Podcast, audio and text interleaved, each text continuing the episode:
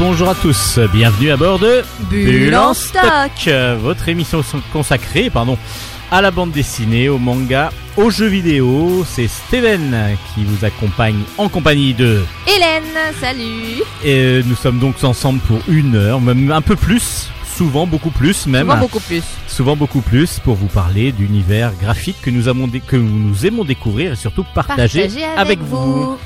Alors aujourd'hui, ben, comme à notre habitude, notre spécialiste manga Hélène est là. C'est moi et je viens avec trois séries aujourd'hui. Trois séries et donc ben, vous allez commencer comme à votre habitude par euh, ben, la chronique, manga. Exactement. Ensuite, on va passer à une interview BD parce que j'ai eu l'occasion de faire quelques interviews euh, par euh, téléphone, donc des fois le son est un petit peu moins bon, mais bon, l'intérêt est toujours là. Oui, tant qu'on comprend Donc, ce. Donc du coup, un auteur bah, que vous n'avez jamais entendu encore sur l'antenne.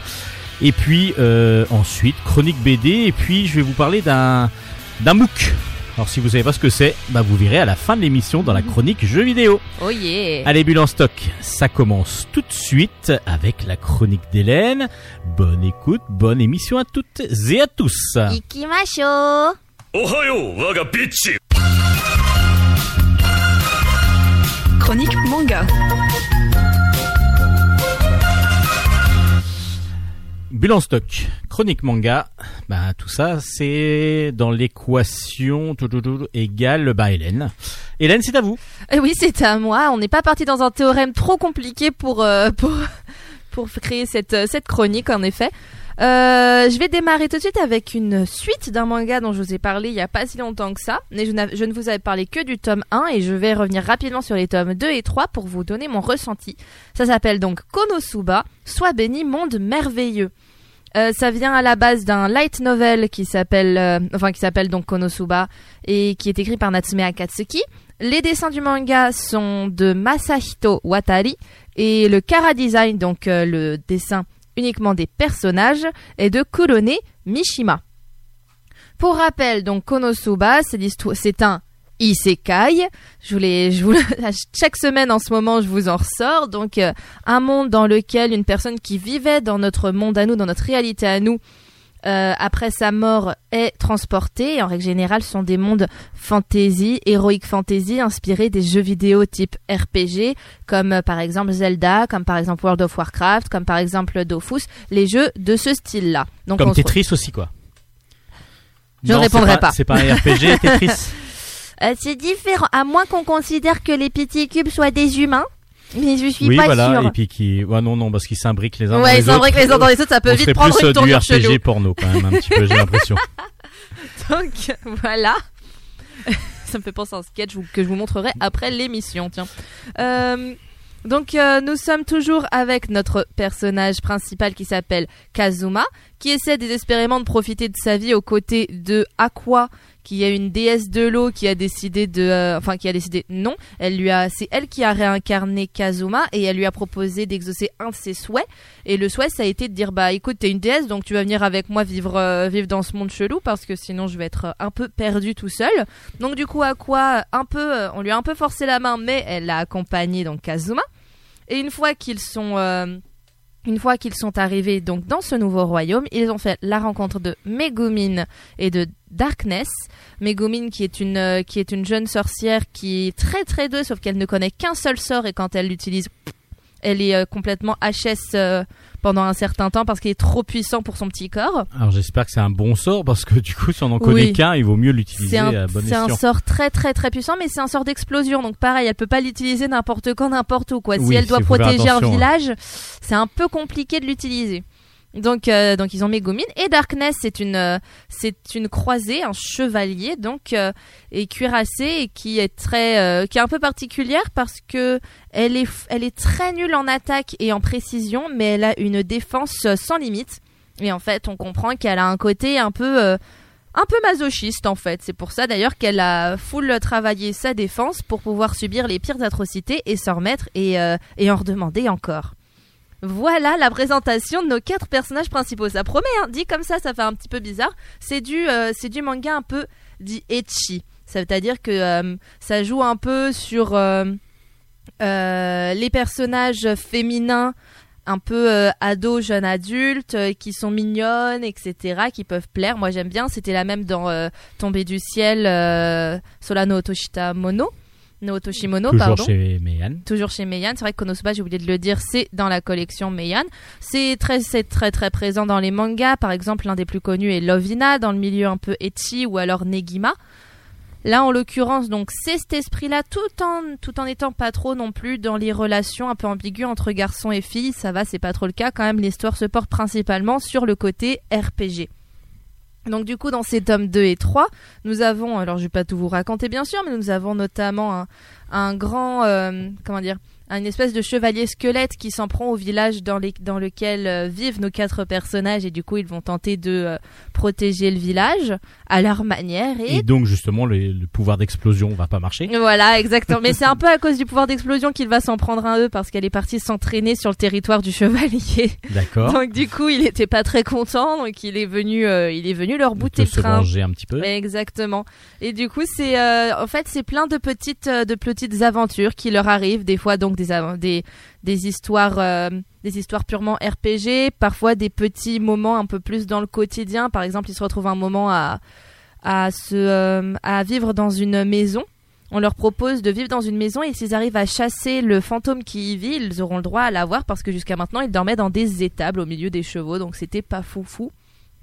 Donc du coup, ils vont essayer d'enquêter sur ce fameux fantôme qui erre dans la maison. Donc c'est plein de petites histoires mises bout, mises bout à bout. Voilà, c'est Mais ça. il vaut mieux quand même avoir lu le début pour comprendre qui sont les personnages. Ah oui, bien sûr. on peut pas commencer par euh, le 3. Quoi. On peut pas commencer par le 3 parce que de toute façon, les personnages sont, euh, sont bien présentés très correctement dans le tome 1 et le tome 2. Donc si on démarre directement sur le 3 et sur le 3 ou le 4, on va vite être perdu, on va pas comprendre pourquoi tel personnage réagit de telle manière. Et du Mm. point de vue graphisme, Au point de vue graphisme, c'est très chou, très manga. très chou. Très, c'est très manga. Il y a pas de mots, il y a pas d'autres, d'autres mots pour le décrire. C'est vraiment, euh, c'est, marrant parce que c'est plutôt catégorie, ouais. euh, Mhm. c'est plutôt catégorie shonen, c'est-à-dire manga donc d'aventure entre guillemets. Shonen, c'est-à-dire pour garçons, mais je vous l'ai déjà expliqué. C'est plus donc euh, d'un point de vue de l'aventure, hein. de Mhm. l'action. Mais euh, les- le trait fait très shoujo, donc euh, très kawaii, très mignon. Moi j'adore, je, je Très, prends euh, euh, je suis lycéenne et je suis amoureuse de mon prof ou du garçon euh, qui est inaccessible un dans, petit dans- peu, dans ouais. l'école. Un petit peu, ouais. C'est vrai que ça C'est un peut peu dans être le même utilisé. style graphique, Bah mais ouais, en même vrai. temps, voilà, bah, c'est pas mal parce que c'est un mélange du coup. C'est un bon mélange comme ça. Je pense que ça peut plaire à tout type de euh, tout type de personnes, tout type de lecteurs. Après un lecteur plutôt jeune, mais euh, mais ça peut ça peut plaire euh, dans l'histoire pour un public euh, pour un certain public, dans le graphisme pour un autre. C'est c'est très sympa. Les personnages sont attachants et quand on aime bien le isekai, pour le coup, on est dans un classique de chez classique. Par contre, on n'est pas trop dans l'originalité, contrairement à un autre isekai dont je vais vous parler à la fin de la chronique. Mais ouh, ce n'est qu'un petit teaser, on verra après. Ça s'appelle donc. Ça s'appelle Konosuba, soit béni monde merveilleux, et euh, c'est aux éditions Meian, et je crois même que le tome 4 est déjà sorti lui aussi.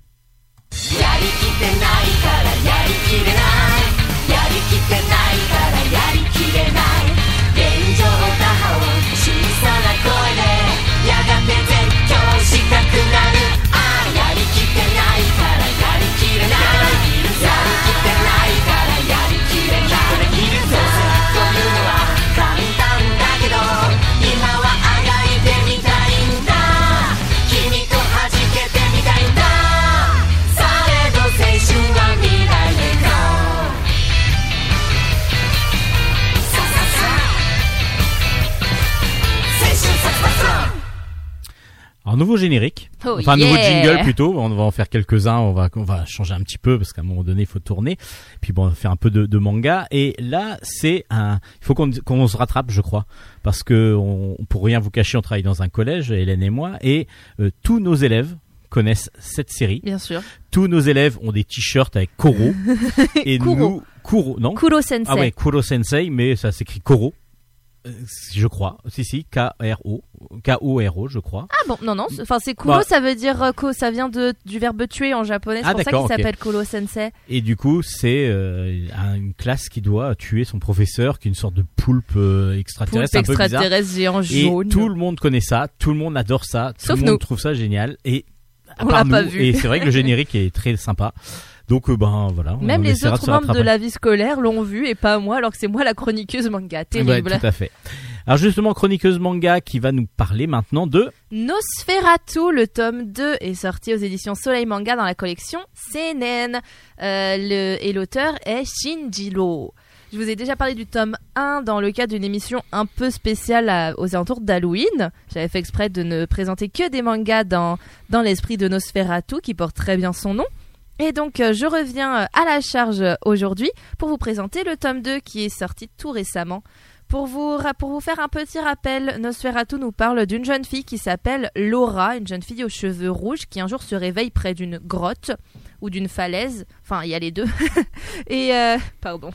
Et du coup, sauf qu'elle se rend non. compte qu'elle a perdu la quasi-totalité de ses souvenirs. Elle arrive seulement à se rappeler de son prénom parce qu'il est écrit sur l'épée qu'elle a en sa possession, mais elle sait plus où elle est, elle sait pas pourquoi elle est là, elle ne sait plus euh, qui elle connaît, elle ne reconnaît même pas un jeune homme qui se présente à elle euh, et qui s'avère être euh, quelqu'un qu'elle connaissait dans sa vie avant de perdre la mémoire, mais je ne vous dirai pas qui c'est, on l'apprend dans le tome 2. Donc elle, elle rencontre cet homme qui lui dit mais en fait tu es une Nosferatu. Et qu'est-ce qu'une Nosferatu? C'est une espèce de vampire, mais pas vraiment. À l'inverse des euh, vampires qui se nourrissent du sang des humains pour pouvoir euh, survivre, en l'occurrence, les euh, Nosferatu, eux, sont des espèces d'êtres qui enfin, ils sont présentés comme des démons aux yeux des humains parce que sont des êtres qui donc ne supportent pas le soleil, peuvent se nourrir en effet de sang, sont immortels, c'est-à-dire qu'ils, même si on se retrouve complètement cassé en deux, coupé en deux, on peut se régénérer, en fonction de la gravité de la blessure, ça, ça va mettre plus ou moins de temps, mais la régénération se fait au bout d'un moment. Et du coup, Laura en est une, ainsi que ce fameux, ce fameux homme qu'elle rencontre au tout début de son aventure. Et, euh, et aussi, euh, si pour devenir un Nosferatu, il faut qu'un humain boive du sang de Nosferatu. Et c'est là la différence entre les vampires et Nosferatu, c'est qu'un humain normalement constitué, si je puis dire, devient fou en la présence d'un Nosferatu et justement essaie à tout prix de euh, le mordre, justement pour boire son sang. Il perd, il perd le contrôle complet de son corps. Donc du coup, Laura qui ne veut pas rendre les autres euh, humains fous et ne veut pas prendre le risque euh, d'en tuer parce que si jamais on la mord, soit la personne devient à son tour un Nosferatu, soit si son métabolisme ne peut pas l'accepter, se dissout. Donc du coup, pour éviter cela, elle, euh, elle va rester euh, reclus de la société et essayer de trouver un moyen pour redevenir une humaine. Donc ça, c'est un peu le fil conducteur de la vie de Laura. donc c'est un petit peu l'inverse du coup des vampires. Parce que du coup c'est nous qui devons les mordre pour euh, Voilà. devenir euh, pour devenir à nous-mêmes Nosferatu. Pour nous Nosferatu. Exactement, et c'est là que c'est assez original, l'approche est très sympa, et elle, du coup, sa quête, c'est d'essayer de trouver un moyen, en tant que Nosferatu, de redevenir humain, elle est persuadée que c'est possible. Elle est accompagnée d'un jeune humain qui n'est pas... euh, qui n'est pas euh, sensible en fait à entre guillemets l'odeur des Nosferatu, qui ne devient pas qui ne devient pas fou en sa présence. Il s'appelle Moroi et euh, il va devenir euh, il va devenir un peu son compagnon. C'est un jeune garçon.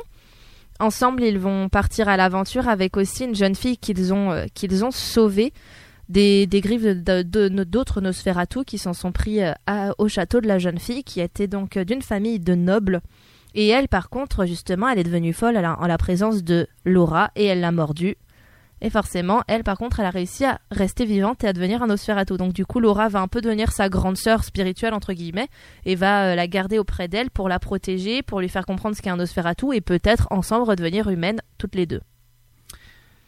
Ça Et donc oui, allez-y, Désolé, ça se passe dans, dans- vous pouvez vous vous avez sûrement deviné, ça se passe dans un univers euh, médiéval chrétien, je dirais même catholique, pour vraiment euh, être précise. On est dans une espèce de, on est en Europe, euh, en Europe euh, des années peut-être euh, 1000, je dirais à peu près, pour situer un peu plus tard, malgré quelques anachronismes parfois, par exemple dans les vêtements, mais bon, c'est ce qu'on aime bien aussi dans les, enfin moi ça me dérange pas dans les mangas.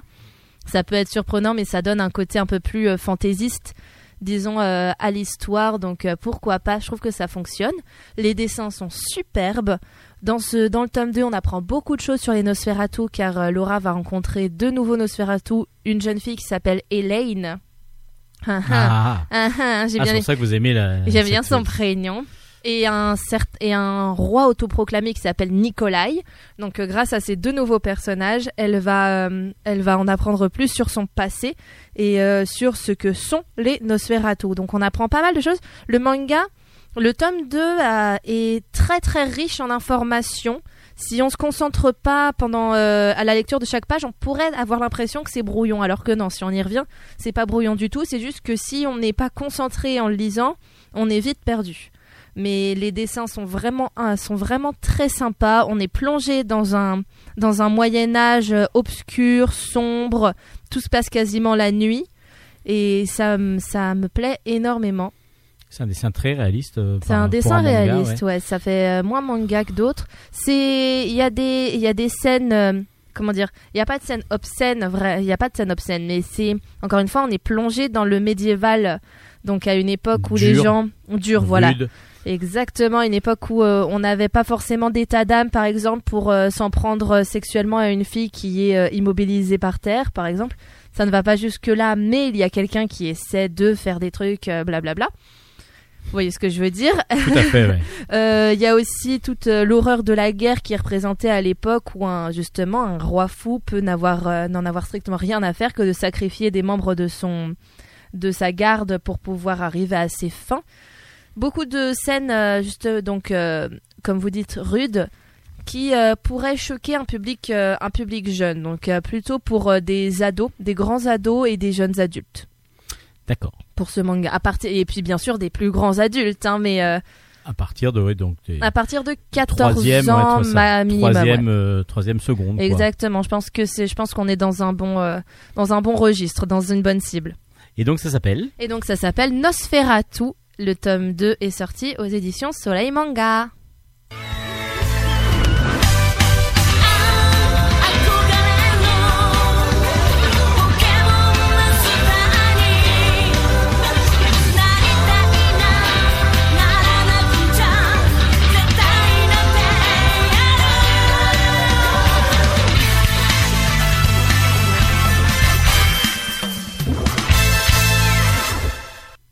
Pika Pika Eh oui, parce que c'est euh, le générique euh, japonais de Pokémon, enfin Pokémon. la fin du générique japonais mhm. de Pokémon, euh, qu'on connaît très peu en France, je pense, pour, oui, à part les gros fans hardcore qui ont regardé la série en japonais. Mais la plupart du temps, c'est attrapez-les tous, tous Pokémon. Tous. Voilà, c'est la plupart du temps, c'est quand même cette chanson-là qu'on connaît. Après, quand on va au Japon, à chaque fois qu'il y a une nouvelle saison Pokémon qui sort, le générique, euh, enfin, je me souviens, après, je suis allée beaucoup dans des Pokémon Center, mais le générique de la dernière saison de Pokémon tournait en boucle dans beaucoup de magasins. C'est vraiment, euh, Et ça, c'est pas celle-là. Si, c'est celle-là? c'est pas celle de la dernière saison, celle-là, je pense pas. Celle-là, ça me, ça me parle pas. Je pense que c'est plus une plus ancienne, mais, euh, mais Parce voilà. que j'ai appris ça aussi avec Hélène que bah, chaque saison d'un manga, donc d'une série animée euh, japonaise, a son générique. Même pas forcément propre. chaque saison. Souvent, ça. Par exemple, prenons euh, un manga très, un animé très récent, l'Attaque des Titans. Il y a quatre saisons. Oui. Mais euh, alors, Pour le c'est la saison finale qui est en La cours de sortie. Oui. D'accord. Euh, et par exemple, la saison 1 est en deux arcs, est en deux parties, et du coup, il y a deux génériques pour la saison 1, un seul pour la saison 2 parce qu'elle est plus courte, deux génériques pour la saison 3, deux génériques pour. Enfin, pour, pour la saison 4, j'allais dire deux, mais j'en sais rien en fait, pour le moment, il y en a qu'un. Tous les épisodes sont pas encore sortis. donc c'est un petit peu original comme façon de faire. Oui. On passe à la dernière chronique Dernière manga. chronique manga. Un, un petit coup de cœur. J'ai euh, j'ai beaucoup aimé lire ce manga qui m'a donné le sourire euh, du début à la fin. Alors que au début, je me suis dit, oh, c'est pas vrai. Encore un isekai. Encore un encore isekai. un isekai. Encore un manga d'une personne qui euh, meurt et qui se réincarne dans un monde euh, JRPG.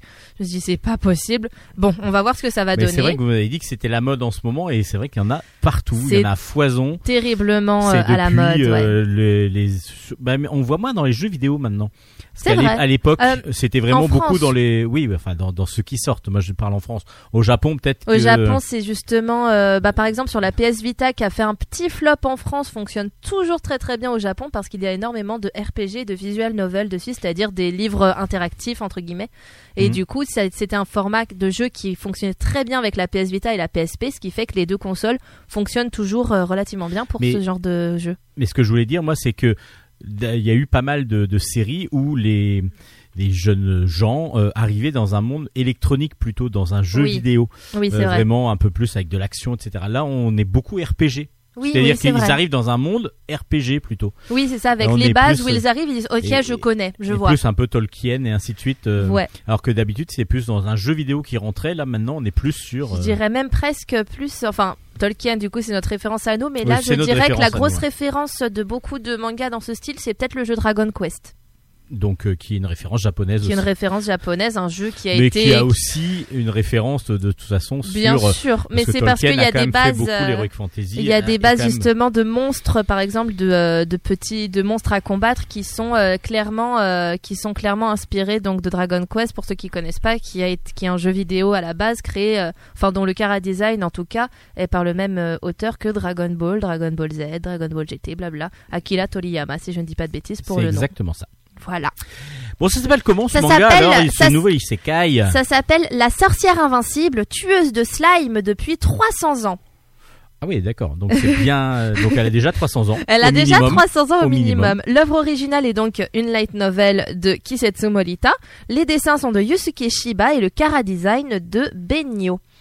Alors, dans ce manga, nous rencontrons la, la jeune femme Azusa Aizawa, femme célibataire qui, à 27 ans, est euh, décédée. Voilà, pour rester donc dans l'univers du Isekai. et donc elle restera célibataire euh, Voilà, non mais en fait, dans notre vie en tout cas c'est là que, enfin, je. 1, 2, 3, 4. En fait, elle n'est pas décédée comme d'habitude dans les mangas de Isekai, c'est-à-dire renversée par une voiture ou quoi que ce soit. Non, c'est pas un accident c'est pas un accident. C'est euh, en fait, elle ne vivait que pour son travail. C'était une bête de boulot, comme c'est écrit dès la première page du manga d'ailleurs. Et elle ne, euh, ça lui est déjà arrivé d'enchaîner 50 jours d'affilée de travail sans compter ses heures, parce que de toute façon, sa vie se résumait à ça. Sauf qu'un matin, euh, au travail, elle a perdu connaissance et elle est décédée de surmenage. Ce qui peut arriver au Japon apparemment Oui, c'est euh, euh, c'est représentatif d'un fait réel des Japonais qui ne vivent que pour leur travail, par leur travail, qui n'ont plus de vie sociale, qui n'ont plus de vie familiale.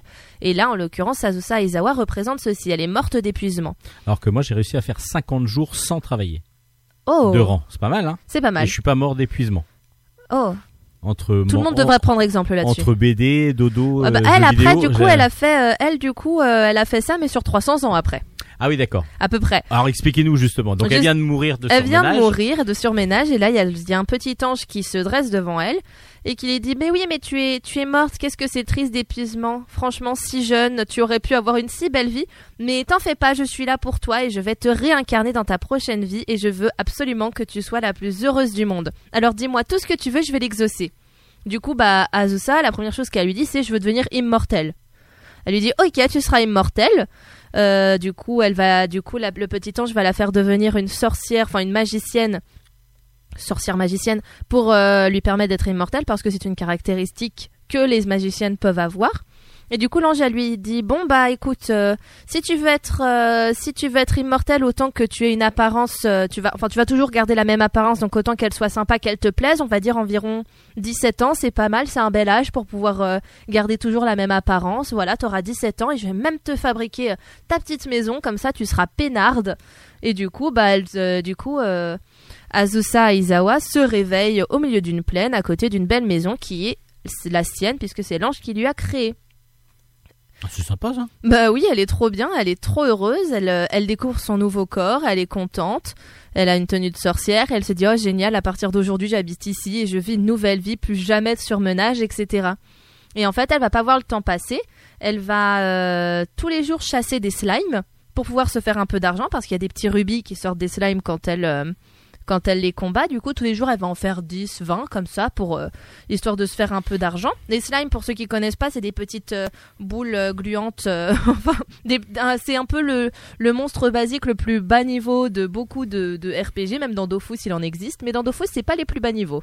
Alors après, dans d'autres, le slime et dans Ghostbusters par exemple, ou dans Le Blob, qui est un film Ouais. d'horreur, là ça devient beaucoup plus, euh, beaucoup plus gore et beaucoup Oui, plus difficile à, combattre. Même dans Stranger Things saison 3, Oui. par exemple. Ah oui, Le vrai. slime, c'est une sorte de, de, de corps en tout mou, Tout ouais, un petit peu euh, de gélatine là, Mhm, mais qui peut prendre des formes différentes normalement. C'est ça. Alors là, peut-être qu'ils ont tous la même forme, mais euh, Alors là, pour le moment, on ne connaît que les petits slimes de base, les petits bébés slimes, ceux justement qui, dans les RPG, sont souvent euh, dans les plaines euh, des jeunes aventuriers que qu'on fait en boucle pour pouvoir, euh, comme comme fait Azusa, se, se faire un petit peu de sous-sous et d'expérience au tout début de notre partie. Sauf qu'elle, comme elle a pas du tout envie d'être aventurière, elle a juste envie de vivre peinarde, elle va rester dans le coin de sa maison, il y a un village juste à côté. Elle va se faire tous les petits slimes du coin tous les jours. Comme ça, elle se fait un petit peu de sous pour pouvoir se nourrir, etc. Et en fait, euh, 300 ans vont passer sans qu'elle ne prenne une ride. Ça, c'est bien, ça. Et du coup, elle, euh, et du coup, elle va devenir une espèce d'idole dans le village euh, voisin à sa maison. Et tout le monde la connaît parce qu'elle va acquérir des connaissances en herboristerie grâce à son statut de sorcière. Et notamment, elle va devenir un peu le médecin du village. Elle va vivre une vie magnifique pendant 300 ans. Mais, Mais, mais, mais, mais, bah, il lui est déjà arrivé pas mal de choses là. oui, c'est vrai, elle, mais oui, mais voilà, elle était dans son petit train-train quotidien, elle a adoré, euh, c'était exactement ce qu'elle voulait, donc euh, elle n'est pas à plaindre. Et au bout de 300 ans, il y a une personne qui euh, gère la guilde du village où elle habite qui lui dit Mais vous êtes à quel niveau maintenant? Parce que franchement, ça fait 300 ans que vous vivez. Euh, je comprends pas euh, que vous soyez toujours ici. Enfin, euh, et puis euh, elle lui dit bah allez-y scannez mon niveau, mais franchement, pff, parce qu'elle est arrivée niveau 1 dans le monde bien sûr. Elle lui dit bon bah écoutez, scannez mon niveau, mais bon je m'attends pas à grand chose. Et en fait, elle a atteint le niveau maximum. D'accord, en Par- tuant ces petits slimes. En tuant, c'est parce que comme elle, comme elle s'y est tenue tous les jours et qu'en plus elle a, elle a fait de la médecine, de l'herboristerie, elle a gagné un petit peu d'expérience par-ci par-là, tout le temps, tout le temps, tout le temps, parce qu'elle a été très, très, très euh, carrée, très, très assidue. Et en fait, elle a atteint le niveau maximum et elle a gagné des sorts qu'elle ne soupçonnait même pas. Elle maîtrise absolument toute la sorcellerie de A à Z. C'est euh, certainement la plus grande sorcière que la contrée n'ait jamais connue. Donc là, elle se dit, oh punaise, faut pas du tout que ça s'apprenne parce que sinon, bye bye, adieu mon petit quotidien paisible. Donc euh, elle fait promettre à la dame de la, de la guilde de ne le répéter à personne, mais ça va se savoir. Et son quotidien va être un peu chamboulé. Pour autant, elle va garder sa petite, euh, son petit train-train quotidien qu'elle apprécie tant. Elle va, disons, euh, s'habituer au fait que des gens vont, vont venir à sa rencontre. Et ces rencontres vont finalement ne pas être juste des, des rencontres d'un jour. Ça va créer, elle va créer des liens avec de nouveaux personnages. Et donc, ça a l'air vraiment très très bien en tout Bah, cas. en fait, j'ai beaucoup aimé. Donc, comme je vous l'ai dit, quand je l'ai, quand je l'ai reçu, j'ai dit, oh, c'est pas vrai, encore un isekai, même si j'adore ce style. Je me suis dit, euh, si c'est comme euh, Konosuba ou Sword Art Online, on connaît, on en a déjà lu, etc. Mais non, rien à voir. Là, c'est un peu plus euh, dans la même trame que Hero Skill, que j'adore, donc, euh, du personnage qui a été invoqué par inadvertance dans un, dans un monde RPG et qui, du coup, dit, non, non, non, moi, je veux pas partir à l'aventure, vous me laissez tranquille, vous me laissez tranquille faire ma petite vie, bah elle c'est un petit peu le même esprit.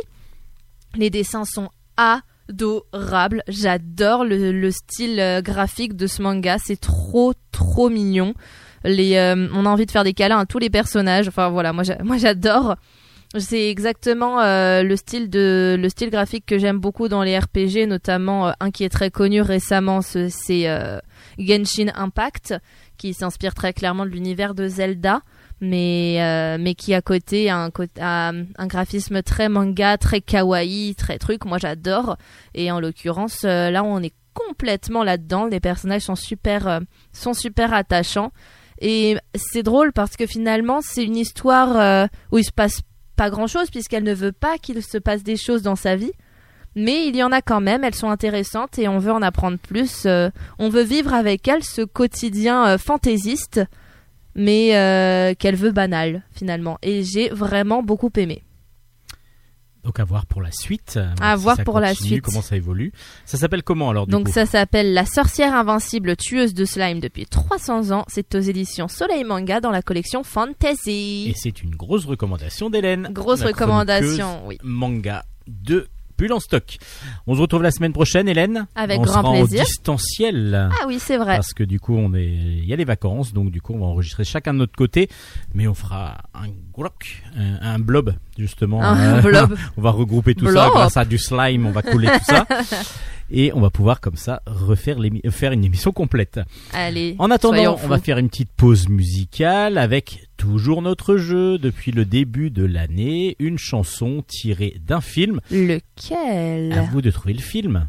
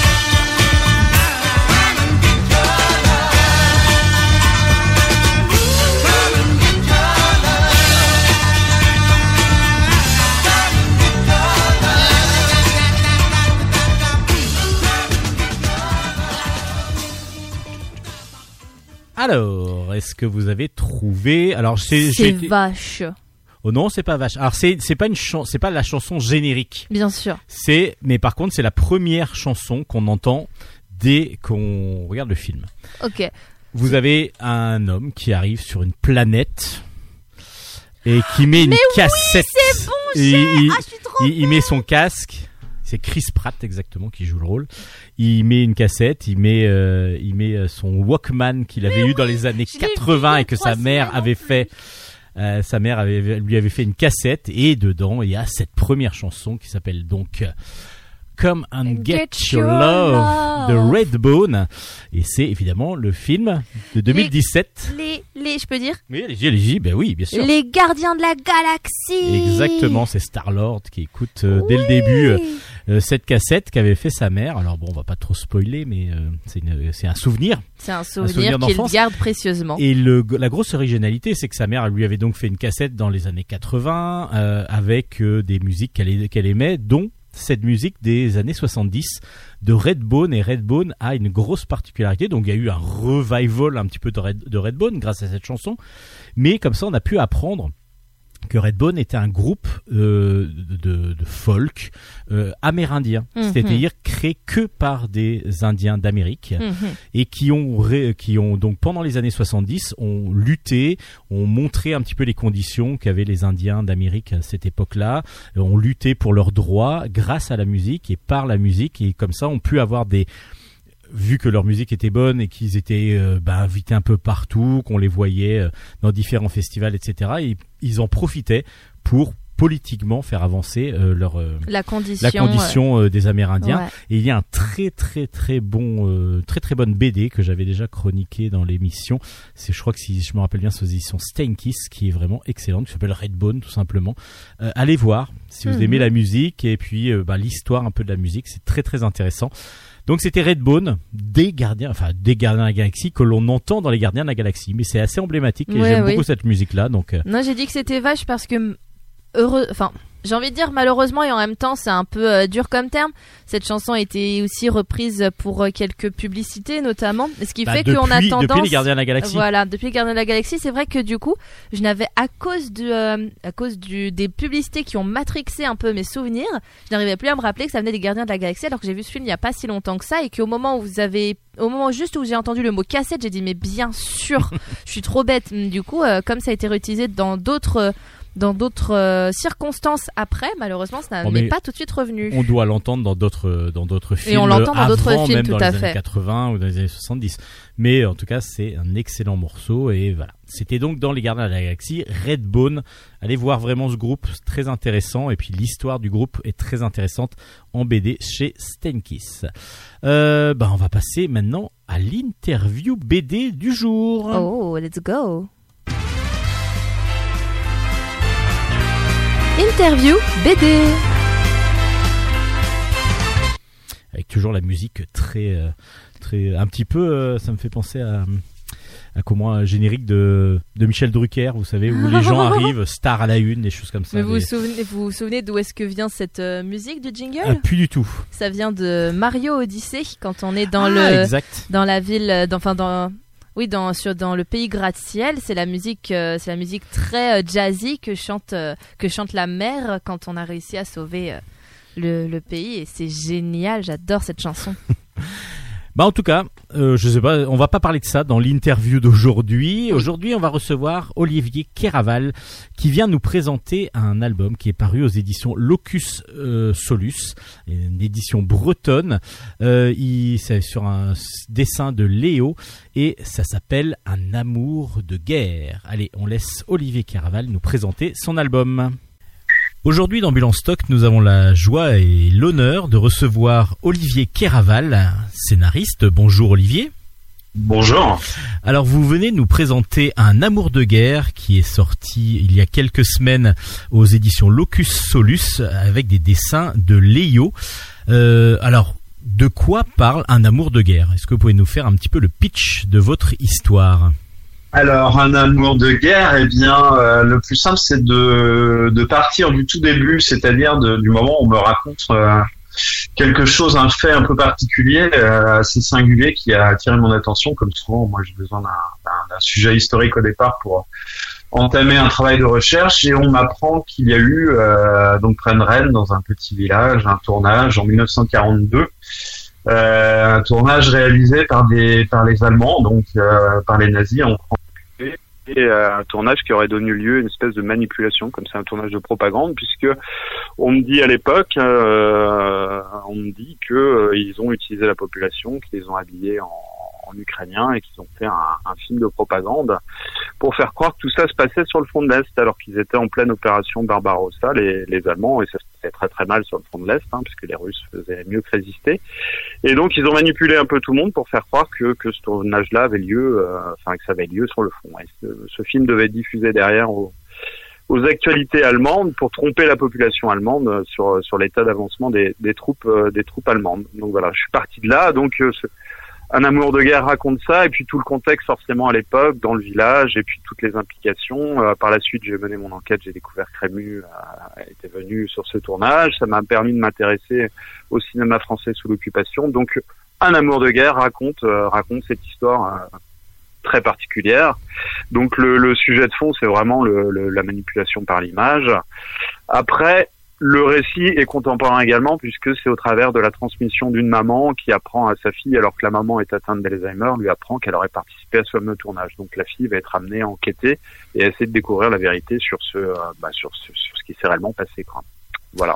Donc là, c'est vraiment le côté historique euh, du, du film, du tournage du film qui vous a inspiré. Puis c'est petit à petit après que vous rajoutez comme ça des, des, enfin c'est des, des parties dans votre histoire parce qu'il y a vraiment trois grosses parties qui en ressortent. C'est vraiment le- la maladie d'Alzheimer qui est vraiment traitée d'une Oui. façon juste avec des, à un moment donné, des, des réminiscences un petit peu de, de la malade qui va faire mener un petit peu l'enquête à sa fille.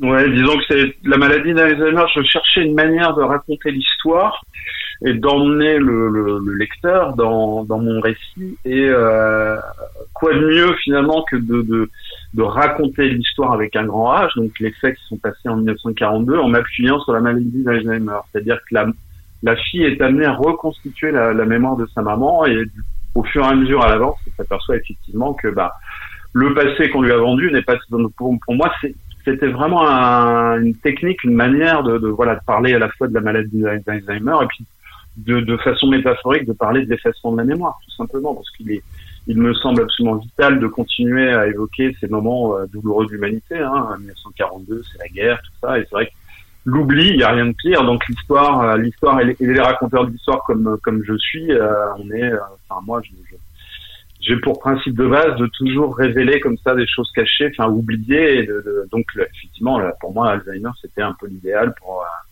voilà. Et puis c'est un sujet qui nous touche tous. C'est vrai que la maladie d'Alzheimer euh, est, un, est un fléau. euh, de voilà. Donc l'oubli, tout ça. C'est un, un livre. Enfin, c'est une bande dessinée sur la transmission et sur le refus d'oublier et sur la nécessité de se rappeler de choses essentielles pour l'humanité et puis pour, pour mon personnage principal aussi, puisqu'elle est directement concernée évidemment par, le, par ce qui est arrivé à sa maman. Et puis on a en plus, bah, justement pour se rappeler aussi, bah, tout le cinéma euh, français qui à l'époque était sous le joug allemand évidemment pendant la deuxième guerre mondiale, et puis du coup qui acceptait pour beaucoup, enfin pour certains en tout cas, de travailler pour les Allemands pour pouvoir continuer à faire euh, leur art entre. Ouais, complètement. Euh, c'est une question qui est euh, qui est qui est complexe. Le cinéma français sous l'occupation. Alors moi, la porte d'entrée dans dans dans cette grande question-là, qui est qui est enfin, qui est débattue depuis depuis un moment maintenant, parce qu'on a eu accès, il y a eu une déclassification avant le départ de François Hollande de toutes les tous les grands procès d'après-guerre. Donc on a une source d'information qui est qui est très importante.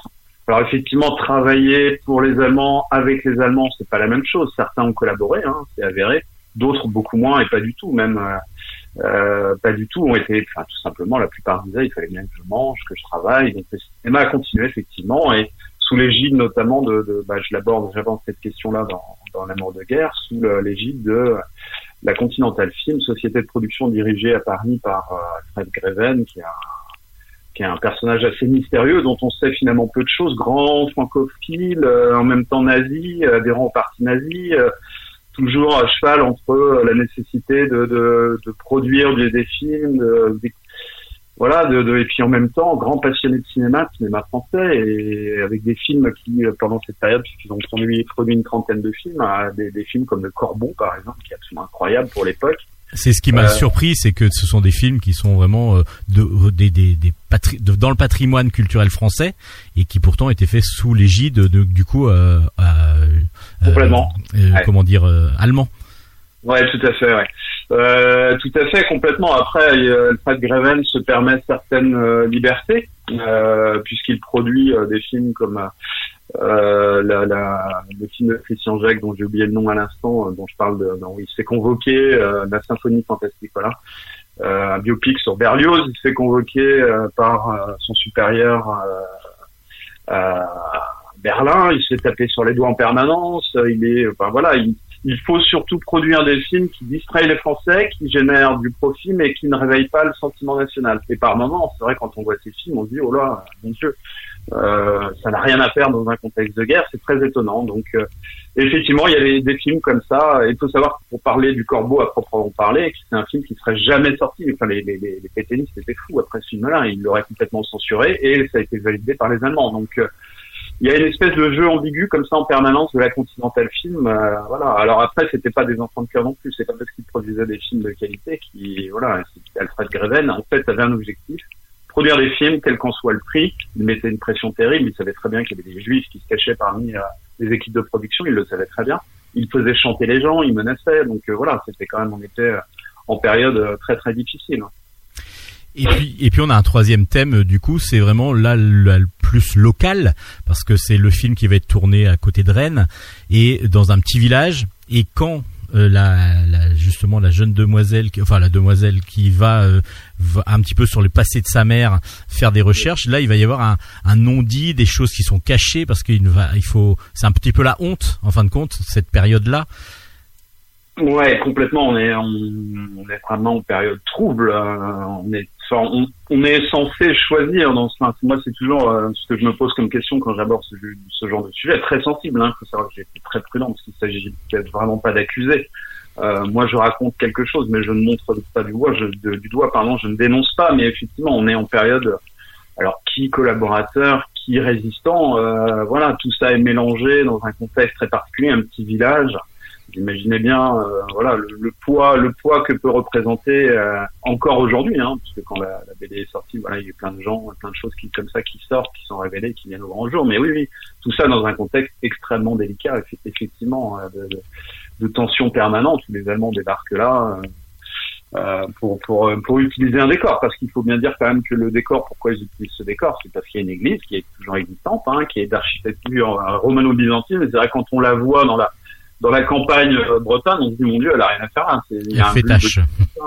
Elle fait tâche, elle est très différente, et elle n'est pas habituelle euh, quand on voit les églises en Bretagne, elle ne ressemble pas du tout à ça. Donc, euh, donc voilà, ils ont utilisé un décor qui leur a paru euh, idéal pour faire croire effectivement euh, que, que ça se passait sur le front de Metz, encore une fois, et sur l'avancement des troupes. Et, et voilà, donc c'est la manipulation par les- par l'image, tout simplement. euh, euh, déjà à l'époque, avec tout l'impact que ça a pu avoir à l'époque sur place euh, pour le, pour le village, hein, qui forcément a été dépassé par les événements. Ouais. Et l'écriture d'un scénario tel, tel que celui-là, qui est dense avec euh, plusieurs thèmes justement, ça prend beaucoup de temps, j'imagine, et surtout de recherche. Il doit y avoir des, des heures de recherche. Et comment recherche-t-on justement des choses qui sont un peu cachées? Eh bien, euh, bien avec euh, avec beaucoup de beaucoup d'envie au départ, en sachant que c'est compliqué parfois sur des sujets comme ça, parce qu'il faut savoir qu'il y y a quasiment pas d'archives euh, sur un sujet euh, comme celui-ci, ou alors euh, par vos archives départementales à Rennes, par exemple, ils n'ont rien du tout.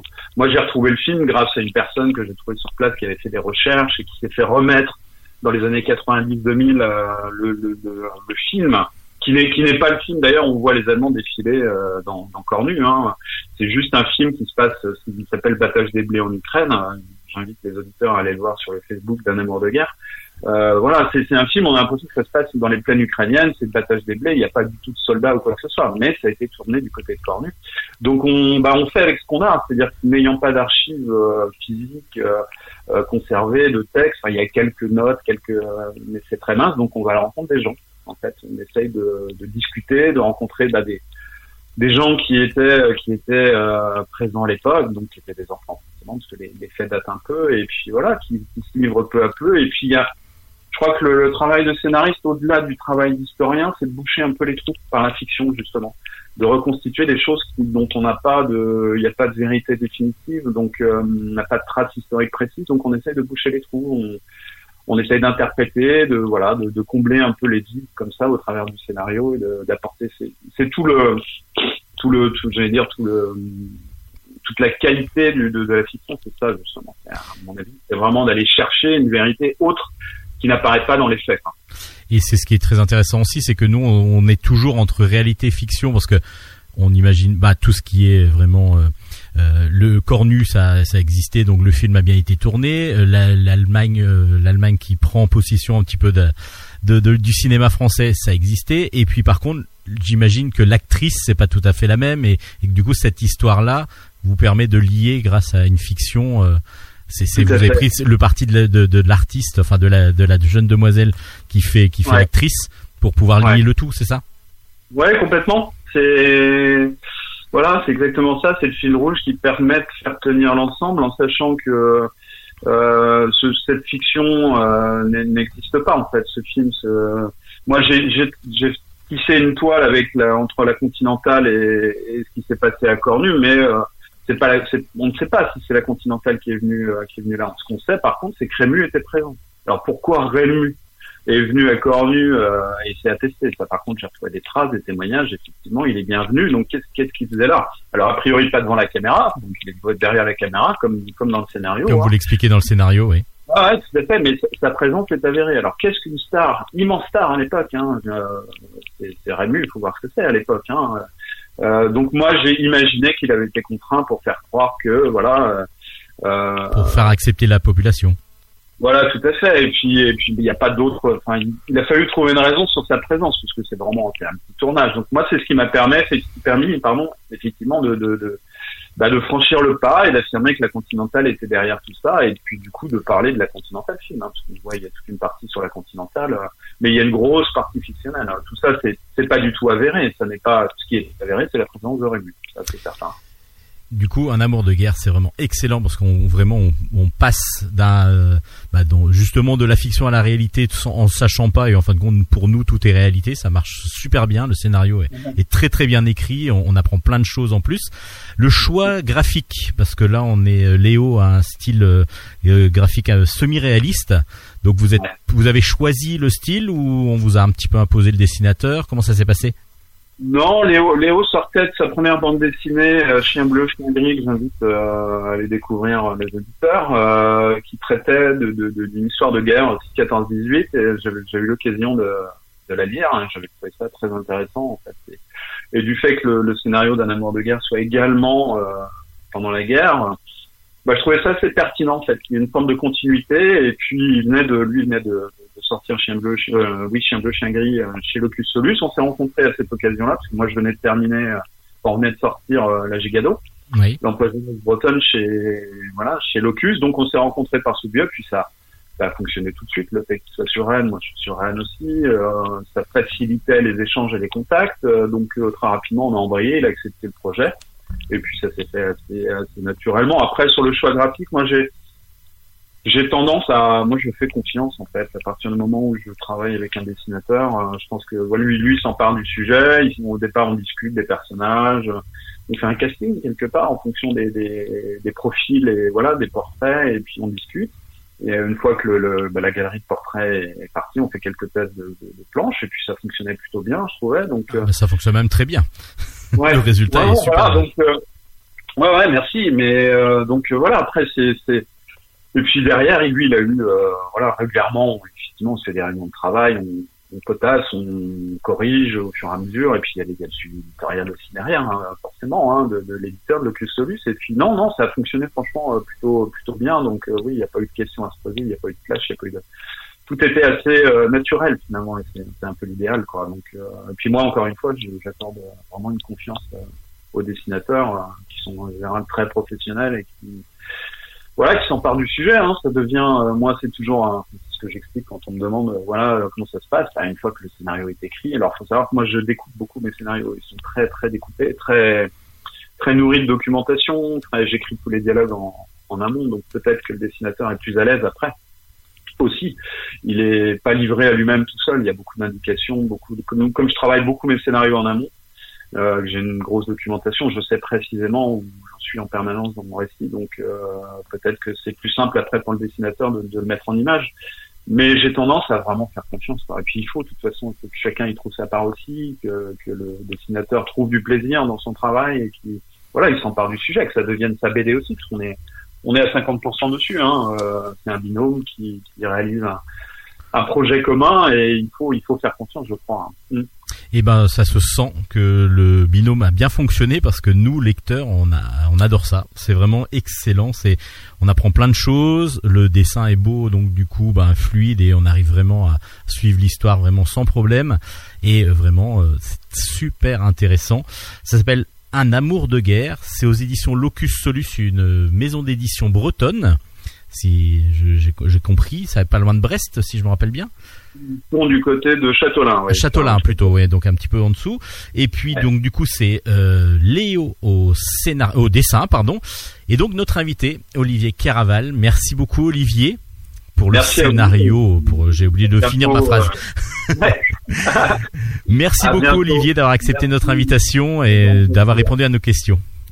C'est gentil à vous de m'avoir Merci pour l'album aussi. Au revoir. Au revoir.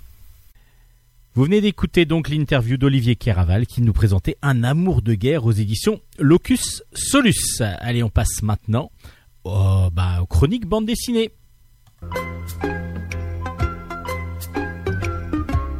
Chronique bande dessinée. On commence ces chroniques BD avec Mobius. Le tome 1 s'appelle Les Fils du Vent. C'est de Jean-Pierre Pécaud au scénario, Igor Corday au dessin et c'est aux éditions Delcourt. Alors c'est une nouvelle série de SF qui commence. On va suivre Lee. Lee qui est une jeune demoiselle qui vient, euh, ben, on a l'impression que c'est une policière qui vient rechercher un homme, euh, donc on est autour de Saint-Denis, euh, il, se cache dans un camp de gitans, il s'appelle Berg, et euh, elle, elle essaye de, de l'appréhender. On se demande vraiment pourquoi et comment. Et puis, on va comprendre assez vite que Berg est recherché et on veut le ramener dans un autre monde. Alors, comment ça se passe? Ben, Jean-Pierre Pécaud nous explique que, en fin de compte, le monde est fait de multivers, c'est-à-dire que lorsque l'on meurt dans un monde comme le nôtre par exemple, on va se réincarner, on va se retrouver dans un monde parallèle, il y en a des milliers, et dans ce monde parallèle, on va vivre une autre vie euh, avec une, voilà, une, une sensation de, de, de nouvelle vie. Euh, et donc il y a des milliers de mondes comme ça, avec euh, une même structure de base, mais avec des époques différentes, avec euh, des mœurs différentes. Et, et tout ça, ça va être donc une possibilité de, de se réincarner, une sorte de réincarnation euh, entre différents mondes. À part que il y a quelques humains qui ont la possibilité de voyager entre ces différents mondes parce qu'ils ne perdent pas la mémoire en passant d'un monde à l'autre. Et c'est le cas de Lee, justement. Et on va comprendre aussi de Berg. Donc Lee va rechercher Berg et va revenir donc à son monde originel, le monde zéro, pour pouvoir lancer une mission, donner une mission. Enfin, c'est ce qu'on va expliquer donc à, à à Berg, parce que Berg est un voyageur qui a voulu se arrêter, donc du coup de voyager et a voulu se cacher un petit peu pour ne pas avoir à faire euh, des missions.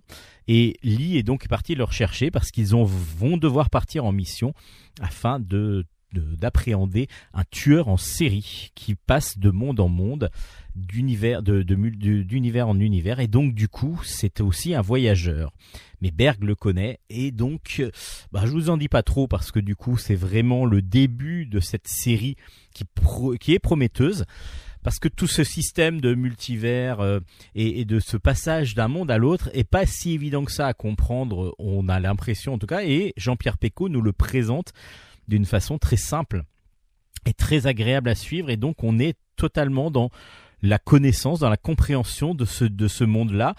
Les voyageurs ont la possibilité de choisir la date et le ver, et donc l'univers dans lequel ils vont atterrir grâce à une bague, une bague assez sophistiquée qui leur permet, lorsqu'ils lorsqu'ils utilisent cette bague-là, de revenir vers le monde où ils veulent aller. Mais pour cela, il faut quand même qu'il meure. Donc du coup, il se suicide pour pouvoir passer d'un monde à l'autre. Et à chaque fois, ils reviennent, mais eux avec la mémoire. Donc c'est le gros avantage de ces voyageurs. C'est compréhensible. C'est toujours difficile lorsque l'on fait une, série de science-fiction de faire comprendre aux, lecteurs pardon, euh, les, la façon de faire de ce monde. Parce que j'imagine que tout scénariste a vraiment son monde en tête, a vraiment la compréhension de comment ça se fonctionne. Mais après, il faut faire passer tout cet univers-là. Et seul un très bon scénariste arrive à bien appréhender ce système-là euh, de, de, de- narration euh, fluide pour que le lecteur ne s'y perde pas et au contraire se sente bien dans cet univers. C'est ce que fait Jean-Pierre Pécaud. Et, donc ce premier tome de Mobius nous présente en fin de compte vraiment l'univers. Et ensuite, on va partir vers la mission euh, que, que, que vont suivre Lee et Berg. Et ça, euh, on le, bah, je vous en dirai pas trop parce que du coup déjà on la suit pas beaucoup au départ. Et dans ce premier tome, et puis surtout on attend la suite justement pour pouvoir appréhender vraiment euh, la- la mission, donc voir tout ce qui va se passer. Le dessin d'Igor Corday est très réaliste, avec beaucoup de volume dans, grâce aux couleurs.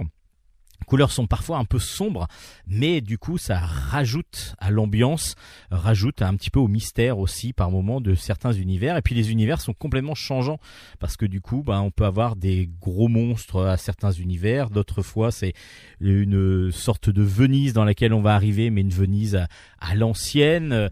Voilà. Donc, alors que euh, voilà, on est dans un univers changeant parce que les, protagonistes vont passer d'un univers à l'autre. C'est très très très bien fait. Le premier tome vraiment m'a tenu en haleine tout au, tout au long de la lecture. J'espère qu'il en sera de même pour vous et Mobius est vraiment un bon premier album en espérant que la suite soit euh, bah, au cordeau et soit exactement dans, dans, la veine, dans la même veine parce que comme ça, ça va nous tenir en haleine encore longtemps. Ça s'appelle Mobius, donc du coup, de euh, Jean-Pierre Pécaud et Igor Corday aux éditions Delcourt. Et puis en parlant d'univers euh, assez euh, qui peuvent qui peut paraître très complexe, très complexe, euh, mais en fin de compte qui est très lisible et très compréhensible grâce au talent scénaristique de l'auteur. Ben on va, je vais vous parler des lames d'Ashu- d'Ashura. Les lames d'Ashura, c'est euh, un one shot de Baptiste Pagani et c'est aux éditions Ankama et c'est absolument génial. C'est absolument génial parce que pareil que l'album précédent, on va se retrouver dans un univers que l'on connaît pas. Alors on est une sorte de monde réaliste parce que du coup on est euh, dans, notre univers avec des humains. Euh, on a un système ferroviaire qui a été euh, accentué parce que les gens aiment beaucoup voyager, donc il y a des trains partout. Euh, et puis les gens ont même délaissé pour aller visiter les différents pays, les différentes contrées, ont même délaissé complètement leur, la religion, euh, la foi. euh, tout ça, ça passe à côté maintenant. Tout ce qu'il y a, c'est plutôt le voyage. Donc tout le système ferroviaire a été vraiment mis en place pour pouvoir euh, que les gens puissent travailler, euh, travailler et se déplacer très facilement un peu partout. Donc ce qui amène évidemment euh, bah, des groupes de brigands, des groupes de, brigands du rail du coup, de, qui vont détourner, qui vont essayer de, dé, qui vont essayer de récupérer toutes les marchandises, toutes les, toutes les choses euh, plutôt euh, intéressantes qu'il y a dans les, dans les trains, et puis dévaliser donc du coup les différents trains. Et c'est c'est là qu'on va suivre les lames d'Ashura, qui sont des guerrières, des guerrières qui sont euh, les plus redoutées dans toutes les contrées, euh, dont euh, tout le monde a connaissance de cause. Ces, guerrières, donc, c'est c'est que, que groupe de filles, sauf un garçon. Un garçon euh, qui, qui est donc leur frère. En tout cas, c'est comme ça, bah, vu qu'elles sont toutes sœurs pour elles, elles vont euh, donc, euh, elles ont se protéger. Qui lui n'aime pas trop se battre. Il est vraiment, lui, c'est l'art, c'est l'art, c'est la danse en particulier qui va vraiment être son son don. Son don, il est pas là pour se battre. Et puis on va suivre comme ça plusieurs personnages. Donc Haussmann, évidemment, euh, ce jeune homme euh, danseur qui va euh, lui plutôt aller vers le pacifisme entre guillemets, mais même si comme il fait partie des lames d'Ashura, donc automatiquement il va y avoir, il va y avoir une, obligation de, se battre. Et puis deux filles, I- Ikaru et Ikara, Ikari pardon et Shota, qui euh, sont euh, deux sœurs, mais qui vont à un moment donné se confronter et s'affronter. Et pourquoi? Parce que à un moment donné, les lames d'Ashura vont aller attaquer un convoi dans lequel il y a une énorme statue en or, Nanum, mais c'est une, une statue d'icône, une icône, un dieu en fin de compte.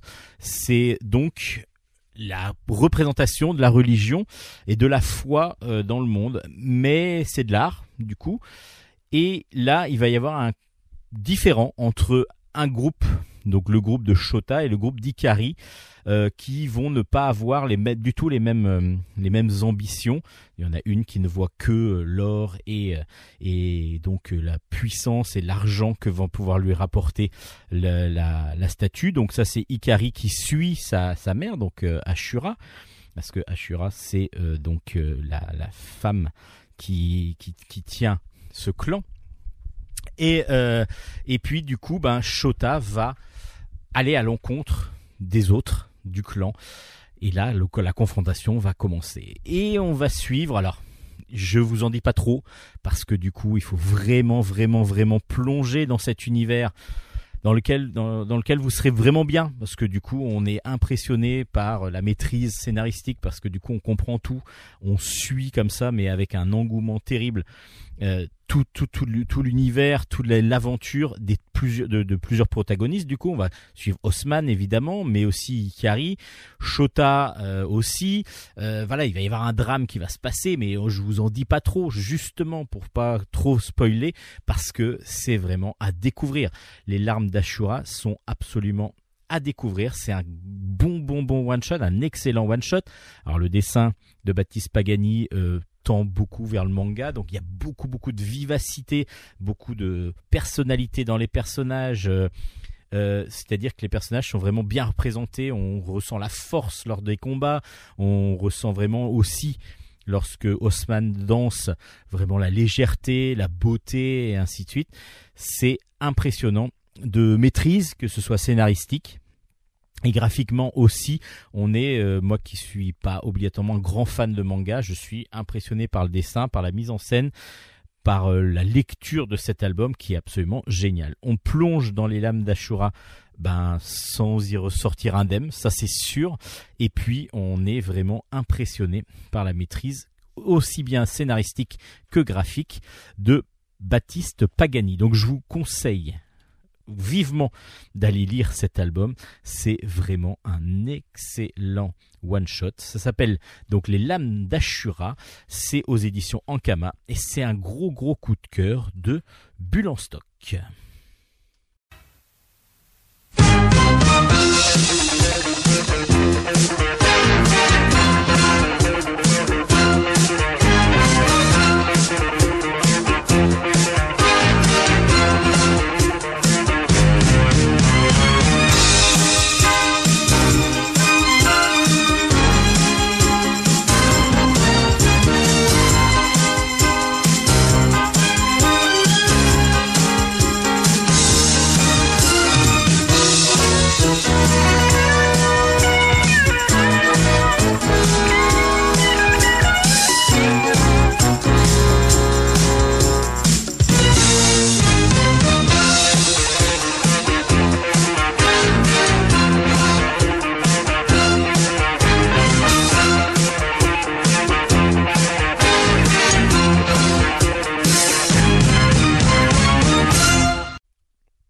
passe maintenant à quelque chose de très adulte, euh, fantasme, c'est même interdit au moins de 18 ans parce que c'est très érotique, voire pornographique.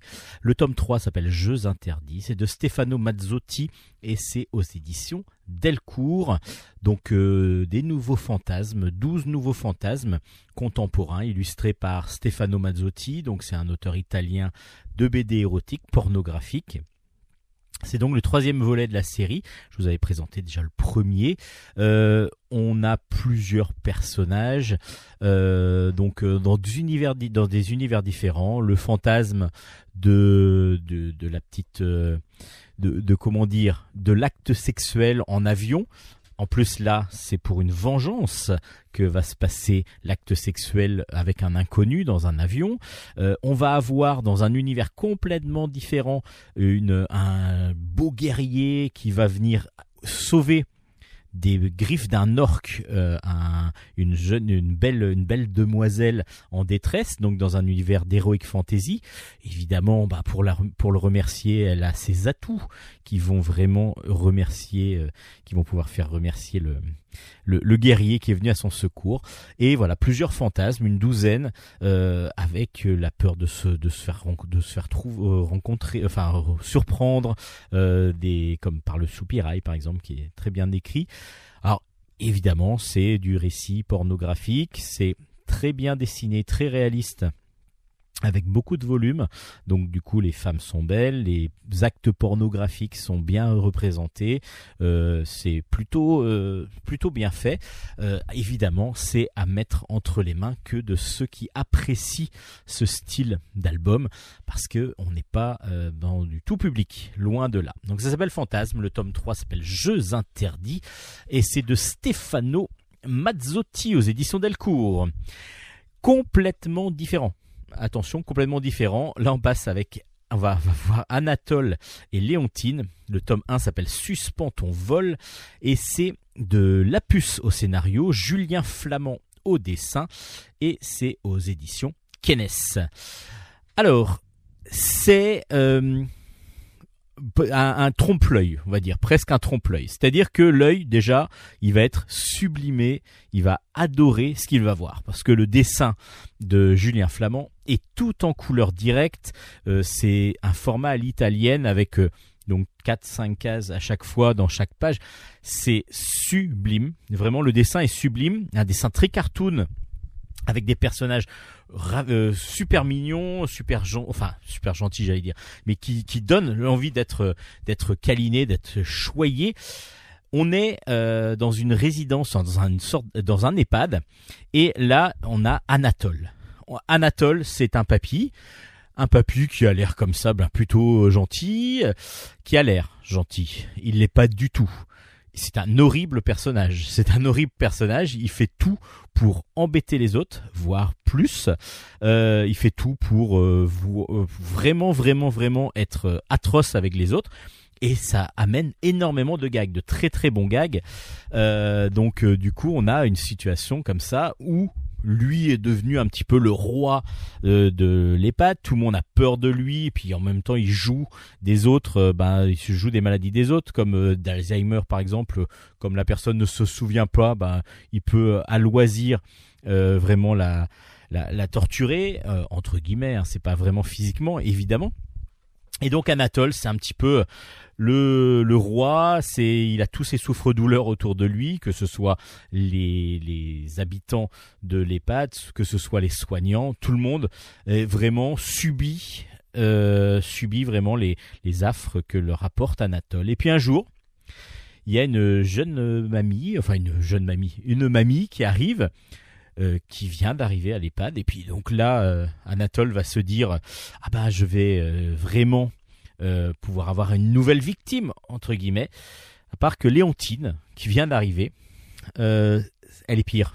Elle est peut-être pire parce qu'elle cache derrière son côté mamie gâteau, toute mignonne et que tout le monde apprécie, un tempérament pareil, mais vraiment horrible. Donc du coup, les deux vont se, devoir se confronter qui va devenir le maître, entre guillemets, de l'EHPAD. C'est très très drôle.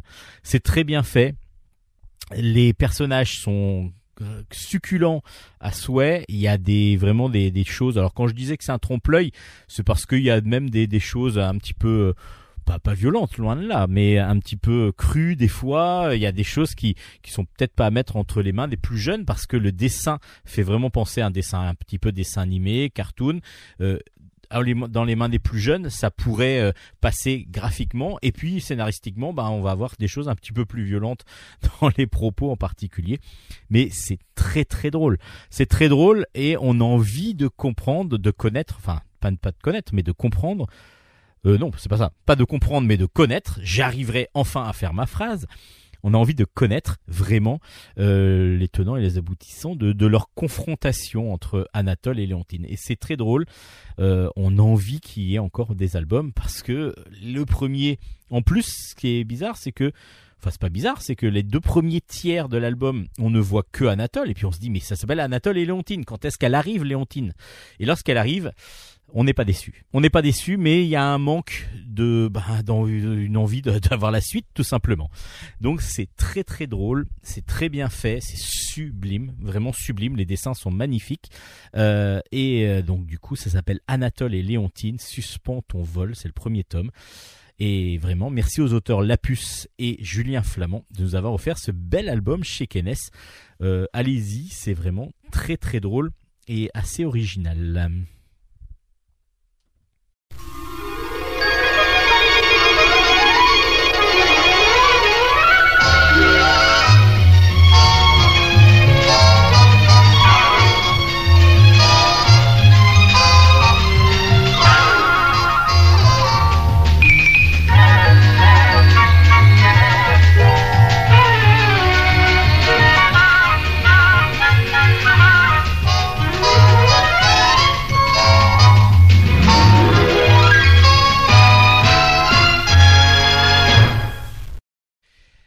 Allez, on finit avec quelques albums un peu plus jeunesse peut-être. Les Terreurs des mers, le tome 1 s'appelle L'Hermione à la rescousse. C'est de Frédéric Brémaud au scénario, Giovanni Rigano au dessin et c'est aux éditions Vent d'Ouest. Alors on est en 1780 et on suit Arsène et Alix. Alors Arsène quoi, c'est un jeune homme de 14 ans, 15 ans. Alix c'est une jeune demoiselle de 8-9 ans. Et tous les deux ont décidé d'attirer les bateaux euh, sur les rochers du- de la côte où ils sont. Donc c'est on est au bord de l'Atlantique, au Sable d'Olonne exactement. Et ils vont donc essayer d'attirer les bateaux sur les rochers pour aller récupérer les cargaisons. Donc c'est ce qu'on appelle des naufrageurs. Et donc ils essayent de tromper l'ennemi en attirant grâce à une lumière comme si c'était un phare euh, le, le bateau vers les rochers. Euh, à part que ils vont pas réussir. Ils vont pas réussir parce qu'il y a un bateau qui arrive et c'est un bateau anglais, mais ils ont compris le stratagème, donc ils vont arrêter les deux enfants. Alors pas tout à fait, parce que Arsène lui est capturé et il va être enrôlé de force comme, mou- comme mousse sur le bateau justement qu'ils essayaient de piéger. Alix, elle, elle arrive à partir parce que Alix, euh, elle a euh, comme animal de compagnie une vache. Donc elle est sur sa vache et c'est même elle qui a le, signal qui attire les bateaux, euh, la vache. Et elle va partir bon, pour essayer d'échapper justement bah, à sa condition de prisonnière. Et elle arrive. Et donc elle va devoir retrouver son frère aîné, qui s'appelle Germain, qui lui est à Rochefort. Donc elle retrouve son frère aîné et puis elle va lui demander de d'essayer de de retrouver Arsène. Alors qu'est-ce qui va se passer? Bah, c'est que il va falloir partir à la pourch- à la chasse du, du bateau euh, anglais. À part que, ben oui, mais euh, Germain, il est pas du tout euh, marin, il a rien. Donc, il, réu- il a réussi à se faire enrôler quand même sur un bateau en étant très roublard, mais sur un bateau en tant que, comme sa condition de mousse ou de de- de- de- d'équipier de, base, ça l'intéressait pas. Il s'est fait passer pour un chirurgien. Il va réussir à faire enrôler sa sœur euh, afin de mettre, et puis il va même réussir à, à, à demander au capitaine de poursuivre le bateau grâce à une ruse qu'il a, c'est qu'il arrive à hypnotiser les gens. Et donc du coup, voilà les deux frères, enfin le frère et le grand frère et la petite sœur partis à la recherche donc de, du cadet euh, qui euh, lui a été enrôlé sur le bateau. mais il va y avoir aussi toute une histoire de trésor, mais ça on le verra après. Ouh là là, j'en dis peut-être trop. Et ben du coup, c'est très très bien. Déjà, euh, scénaristiquement, c'est assez classique, mais ça fonctionne bien. Il y a des fois des petits passages où euh, ah, il y a un petit manque de lisibilité euh, dans la narration, mais on y arrive, on arrive à se raccrocher au voile du bateau, dirons-nous, au cordage, et du coup, on arrive quand même à suivre sans problème ce début d'aventure qui donne envie de connaître la suite, et j'ai hâte même de lire la suite. Et puis graphiquement, on est dans du magnifique. Giovanni Rigano euh, utilise donc euh, je pense son passé de dessin euh, de dessin animé chez Disney ou en tout cas il a un style de dessin animé qui est vraiment magnifique. Les, le- les dessins sont super beaux. On a vraiment un style cartoon qui fonctionne à merveille pour le, dessin et pour l'histoire que l'on veut que l'on veut mettre en, place, que Bremo veut mettre en place. Et là, on a vraiment l'impression d'être dans un dessin animé. On pourrait très bien voir s'animer le tout. Et on, verrait euh, euh, comme euh, bah, la, route d'Eldorado par exemple des, films un petit peu comme de dessins animés d'un peu de ce style là Cusco et ainsi de suite on est un peu dans ce réalisme graphique tout en étant dans du cartoon total c'est magnifique les planches sont sublimes et du coup, ben, l'aventure commence pour les terreurs des mers. On espère que la- l'aventure continuera de, de- sous, le, même augure, sous la même augure, et du coup qu'on qu'on ait envie de continuer à lire euh, cette, cette aventure. Là, pour l'instant, à la fin du premier tome, oui, on a vraiment, vraiment, vraiment envie de connaître la suite des aventures de Alix, Germain et Arsène. Donc, qu'est-ce qu'il en advient déjà dans ce premier tome? Bah, Allez découvrir par vous-même cette ce début d'aventure qui est vraiment fait pour toute la famille. Euh, ça s'appelle Les Terreurs des Mers. Le tome 1 est donc sorti aux éditions Vent d'Ouest. Une aventure aussi, mais là on va partir dans le fantastique avec Grimoires et sorcières. Le tome 1 s'appelle Prends garde au bois silencieux. C'est un roman graphique de Svetlana Shmakova et c'est aux éditions Jungle. Euh, on connaît déjà euh, cette autrice qui euh, nous a présenté une excellente série qui s'appelle Opération Survie au collège, mais qui, qui vraiment est très très bien parce qu'on travaille beaucoup sur la psychologie des différents enfants dans un justement dans un lycée ou un collège. Là, c'est américain, mais en même temps, bah voilà, on est il y a des pendants quand même en France. Et là, on est parti sur des aventures complètement fantastiques. Pourquoi? Parce que euh, on est dans un univers, dans un monde où il y a les humains le jour et la nuit. Il y a toutes les toutes les créatures de la nuit, justement, les sorcières, les loups-garous, euh, tous ces personnages que l'on ne voit pas nous, mais qui ont une vie à eux, qui ont une vie à eux. Donc du coup, la nuit, nos écoles, nos lycées, nos collèges deviennent des écoles, des lycées, des collèges pour les euh, pour les animaux, les créatures de la nuit.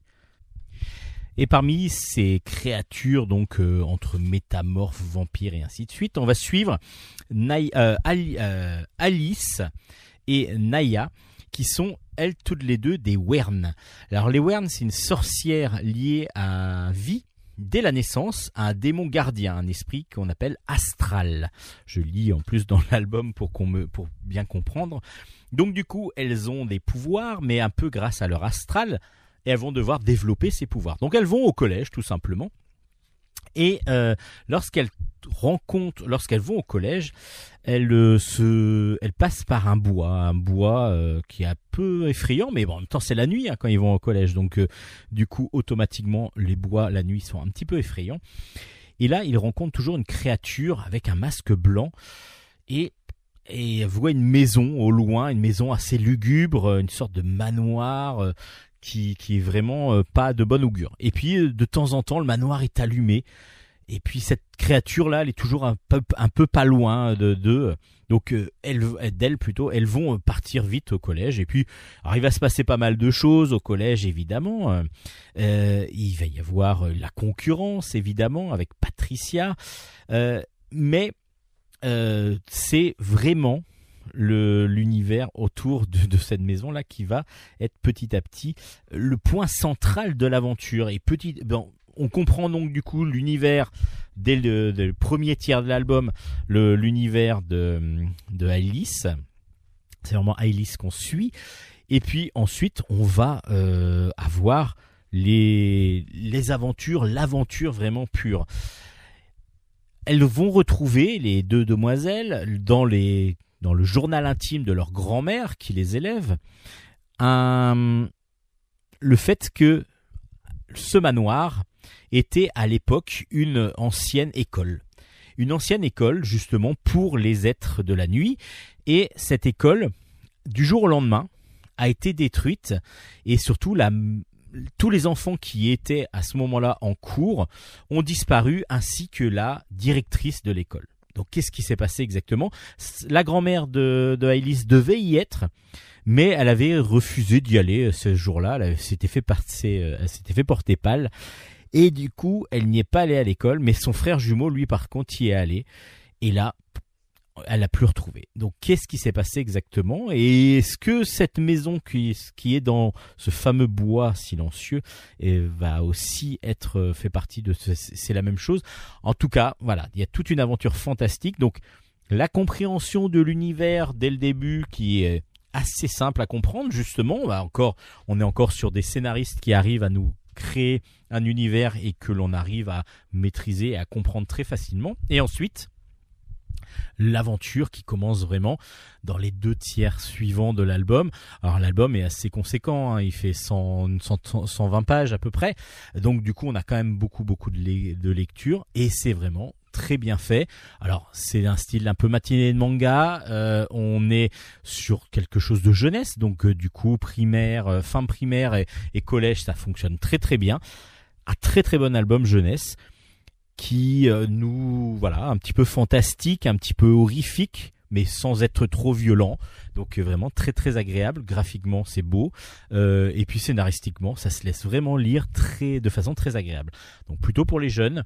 Ça s'appelle Grimoire et sorcière. Et puis ben il y aura d'autres aventures apparemment parce que la fin je vous le dis pas. Allez lire donc Grimoire et sorcière aux éditions Jungle et vous aurez la fin justement. Bah, normalement, hein, si vous arrivez jusqu'au bout, mais ça devrait être faisable. Et puis on va finir ces chroniques BD avec le tome 4 d'une série qu'on aime beaucoup qui s'appelle Animal Jack. Le quatrième tome s'appelle Le réveil des dodos. C'est de Kit Toussaint au scénario, de Miss Prickly au dessin et c'est aux éditions Dupuis. On retrouve donc Jack, notre petit garçon blond qui ne parle pas ou qui ne communique pas, mais qui a des pouvoirs. Il a des pouvoirs de, de Sikavak. Alors ça, c'est dans les premiers tomes qu'on le rencontre, évidemment. Il a la possibilité de se transformer en n'importe quel animal, à part que ses pouvoirs vont disparaître petit à petit lorsqu'il va euh, grandir. Et donc, il est en passe de ne plus pouvoir euh, se transformer en nouveau en nouvel animal en tout cas. Donc il a déjà les animaux dans lesquels il est il est pas il est il s'est transformé donc il y a encore la possibilité d'y aller et certains il va plus pouvoir y accéder. Et puis il s'est passé quelque chose de triste dans la vie de, Jack. Il y a sa grand-mère qui est décédée, donc avec ses parents, ils vont partir voir son grand-père euh, pour l'enterrement. Et puis à un moment donné, il y a sa maman, la maman de Jack, qui perd son portable. Alors euh, du coup, euh, Jack part un petit peu à la recherche de ce téléphone et il va jusqu'au poulailler de Madame Jacquemin, la voisine du grand-père. Et là, Jack tombe sur un dodo, un dodo, donc un oiseau euh, totalement disparu. Et là, il, il arrive, il essaye de communiquer avec lui, mais il ne peut pas communiquer avec lui, il ne peut plus communiquer avec lui. Mais il y a des choses bizarres qui vont se passer. Il va essayer de comprendre ce qui se passe exactement parce qu'il y a plein d'autres espèces disparues qui réapparaissent bizarrement dans ce dans ces coins de de l'univers. Qu'est-ce qui se passe exactement? Ben Jack va nous amener encore dans cet univers euh, où il va pouvoir discuter avec les animaux, essayer de comprendre grâce à sa façon de se métamorphoser en animal, même si bah du coup ses pouvoirs commencent à s'amenuiser. Donc est-ce que il va est-ce qu'il va réussir à comprendre pourquoi les animaux disparus euh, reviennent? Et puis justement bah euh, qui Toussaint utilise cette méthode naris- scénaristique pour pouvoir nous mettre en garde et pour pouvoir nous faire prendre conscience, et aux plus jeunes évidemment, parce que l'album Animal Jack, la série Animal Jack est quand même faite à la base pour les plus jeunes, va nous faire comprendre que bah, l'espèce, les espèces animales sont en danger. Il y en a beaucoup, beaucoup qui, euh, qui ont disparu. Et donc, du coup, faire attention à ces, aux animaux qui nous entourent. C'est toujours très bien fait. Cet album-là est un petit peu pas plus difficile, mais, mais du coup, comme euh, les Jack perdent un petit peu ses pouvoirs, on, se demande un petit peu comment il, ça va finir. Euh, c'est vraiment excellent, toujours. Alors, dessin de Miss Prickly, euh, toujours très coloré, avec très cartoon dans son, dans son style graphique, fonctionne toujours excellemment bien. On est toujours heureux de rencontrer, de revoir Jack avec ses pouvoirs, et puis toute la famille, tout le monde, et puis tous les animaux évidemment sont tout mignons, tout beaux, très bien dessinés. C'est absolument superbement agréable à lire. Vraiment, c'est un grand, grand plaisir de lecture. Et cette série, je trouve, évolue très bien parce que le fait que ses pouvoirs ne soient pas éternels, entre guillemets, euh, va permettre à Kid Toussaint de faire évoluer son personnage. Et c'est déjà ce qu'il fait dans ce quatrième tome des aventures de Animal Jack. Donc Animal Jack, le quatrième tome, Le Réveil des Dodos, est sorti aux éditions Dupuis. Et c'est par cette chronique que se clôt donc les chroniques BD de cette semaine. On passe maintenant à la chronique jeux vidéo. Chronique jeux vidéo.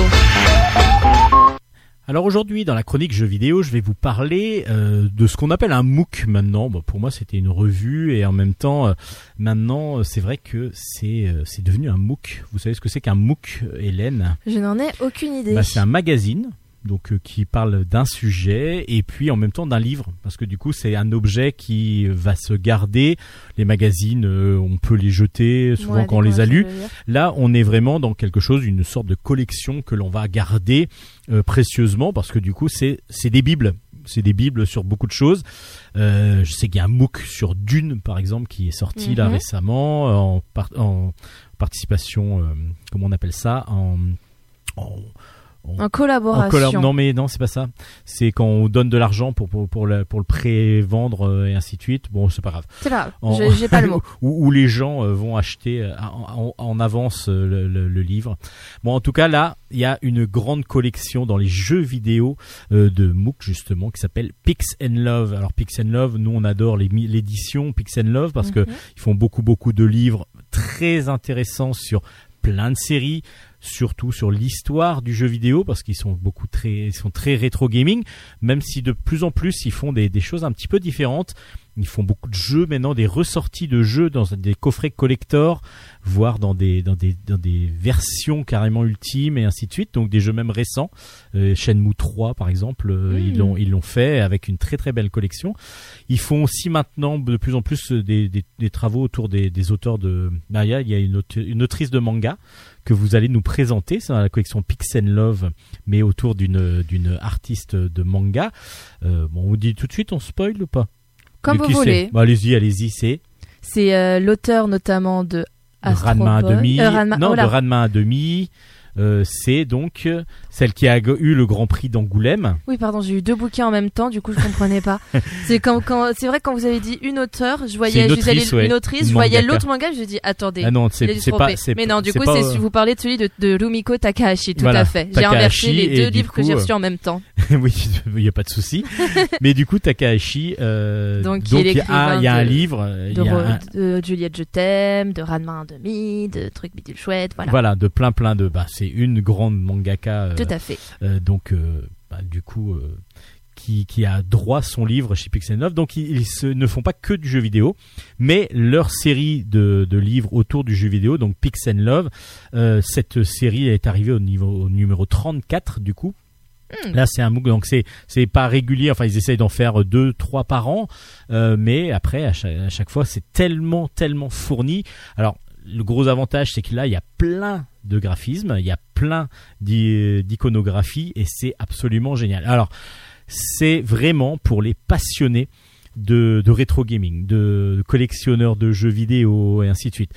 pour ceux qui veulent découvrir un peu le jeu vidéo, mais en superficie, ça sera pas obligatoirement euh, intéressant, même si c'est très intéressant de le feuilleter, de regarder, parce que là, on va parler d'une 5-6 jeux à chaque fois dans le bouquin qui fait euh, quand même euh, 200, euh, un peu plus de 200 pages, quoi. J'ai vu Pokémon, j'ai De- vu Pokémon. Oui, mais du coup, Pokémon, c'est pas que pour du Pokémon. Si, c'est un Pokémon 2, tiens, qui il parle du Pokémon 2, le prototype exhumé. Donc, ils- Ah, ils vont chercher des choses rares qui existent. Et puis là, dans ce 34e tome de Pix and Love, donc c'est le même nom que la que, la- que la société d'édi- d'édition. Là, c'est R-Type. R-Type qui est le jeu euh, qui va avoir droit à un gros dossier. Alors R-Type, c'est un shoot 'em up à scrolling horizontal, donc un vaisseau qui passe dans des grottes et ainsi de suite. C'est très très difficile, mais R-Type a eu le a eu une vie euh, énorme. C'est-à-dire que il- ça a quand même été une référence. euh, C'était Gradius qui était sorti d'abord, et puis après, euh, donc euh, en arcade, c'est sorti en arcade en 1987. Et puis il y a eu pléthore de versions. On a eu sur PC Engine, Master System, Amiga, Atari ST, MSX, Commodore 64, Amstrad CPC, ZX Spectrum, Game Boy, euh, X, euh, XB pardon 8000, Android, iOS. Il y en a, il y a même des versions donc sur téléphone et il y a même une, une version Nintendo Switch. Ça Donc, a vraiment toutes les traversé générations- les âges des générations. Ah bah oui parce que là il y a une version Switch qui vient de Ouais, qui ouais, est oui. sortie. Euh, donc R-Type est un grand nom du jeu euh, vidéo. Donc un scrolling horizontal où on va avoir notre vaisseau qui va devoir rentrer ben aller tuer les ennemis dans dans, dans des- un Mhm. soit dans soit dans des grottes, soit euh, dans des bases secrètes, soit euh, dans des dans d'autres vaisseaux, avec évidemment des ennemis qui vont arriver en vague et assez impressionnant la plupart du temps, surtout qu'on va être limité par la hauteur de Mhm, l'écran avec euh, évidemment ben, le, le, le, le- problème c'est que si on touche le décor donc euh, ben, on va aussi exploser donc des fois on se retrouve dans des zones où il faut vraiment Jouer au pixel près. ouais, au pixel près, au millimètre. Et là, vous avez donc toute, toute, toute l'aventure de R-Type avec toute la création. Il y a plein d'iconographie. Le, c'est, bébé aussi, on va dire. R-Type Command, par exemple, sur PSP. Il y a, eu plein de, plein de, de versions et de suites. Euh, R-Type euh, Final sur euh, PlayStation 2. Euh, voilà, on a eu, il y a plein, plein, plein de, de, de choses sur R-Type. Donc, on a une trentaine de pages juste sur ce jeu. Et puis, bah, on a d'autres, d'autres, d'autres, d'autres jeux. Dans ce, dans ce numéro 34, on a Street Streets of Rage 4, par exemple, qui est assez emblématique aussi. Euh, on va aussi avoir des portraits de, de créateurs. Comme alors du coup je me je connaissais pas enfin je connaissais mais je connaissais pas Pascal Jarry euh, qui dont on va présenter un petit peu l'œuvre et moi quand j'ai regardé les, graphismes les, iconographies je dis oh, ah mais c'est GMT Ouais, c'était euh, donc MGT pardon, euh, Magnetic Tank et c'était un jeu emblématique pour moi comme Panza Kickboxing Mhm. qui était un jeu que j'avais sur l'Atari ST et que j'ai trouvé génial et c'était un jeu de boxe mais assez réaliste quand même à l'époque et du coup euh, je revois les, les graphismes et du coup bah, j'ai j'ai plongé dans euh, le créateur, bah, dans, dans la vie du créateur. Et puis il va y avoir plein de petits trésors, de petites pépites comme ça. Alors plein, oui et non, parce que du coup, comme je vous dis, ça parle d'une dizaine de jeux maximum, une il y a une dizaine d'articles, donc sur quand même pas mal de pages. Mais euh, on est, ouais, j'avais dit 200 pages, on, je suis à- je suis à- on est plus à 150, mais on va parler de Age of Empire, par Mhm. exemple, qui est quand Un même emblématique classique. du PC, euh, et justement un Pokémon 2 euh, dont on parle à Vroom. Alors ce jeu-là sur P- sur euh, moi j'a- j'avais adoré ce, ce jeu-là sur Atari ST. Bon, j'avais Atari ST moi euh, avant avant j'avais l'Atari l'Amstrad CPC 464 et puis après l'Atari ST et Vroom pour moi était resté emblématique du jeu de Formule 1. C'était le premier jeu de Formule 1 qui pour moi me paraissait le plus réaliste du monde à l'époque. Ils se sont pas mouillés pour le nom quand même. Hein. Bah non, mais c'est plutôt original Oui. plutôt que Formula One. Qu'il y a eu tellement de jeux qui s'appelaient Formula Oui, One c'est quelque vrai. chose que là Vroom au moins c'était assez original. Et au moins ça parle à tout le monde. Et c'était donc chez l'encore, euh, et puis après il y a une version après l'Atari ST, Amiga, euh, jusqu'au PC, Master System, enfin il y a eu plein plein de choses.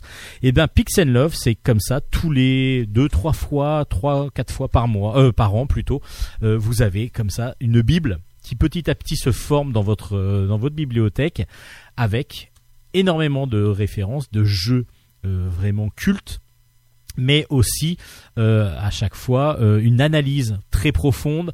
On va rechercher plein de plein plein de plein d'anecdotes et il y a vraiment vraiment beaucoup de choses à lire sur les jeux comme ça emblématiques. C'est une pure merveille ce que que cette euh, que ce livre là. Alors ça coûte pas très cher en plus ça coûte une dizaine d'euros donc euh, le prix d'une menant de, de- de- du- d'un magazine, euh, tous les magazines sont entre 8, euh, 9, 8 euros. Là, 9,90 euros. Vous pouvez les commander euh, sur euh, Pix and Love Edition, par exemple. Alors, je ne sais pas si c'est chez les marchands de journaux, je ne crois pas. Mais en tout cas, euh, chez Pix and Love Edition, vous pouvez les commander facilement. C'est absolument génial. Donc, le Pix and Love numéro 34 sur R-Type en particulier, mais aussi Resident Evil 3. Tiens, je vous avais pas dit Ah oui. The Drift, et puis on va parler donc de Pascal Jarry, Pokémon 2, le prototype exhumé, et ainsi de suite. Donc vraiment beaucoup de choses à découvrir dans ce Pix Love numéro 34. Allez, c'était la fin donc de cette chronique BD, euh, BD, jeux vidéo, mais aussi la fin de L'émission.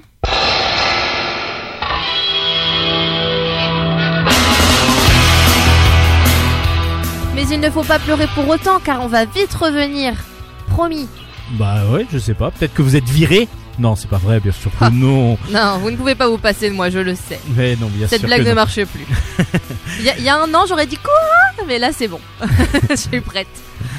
Donc du coup, ben c'est la fin de Bulle en stock pour cette semaine. Vous pouvez retrouver l'ensemble des chroniques, enfin des albums et des, des références des albums chroniqués sur notre page Facebook qui s'appelle. Bulle en stock, bulle avec un S.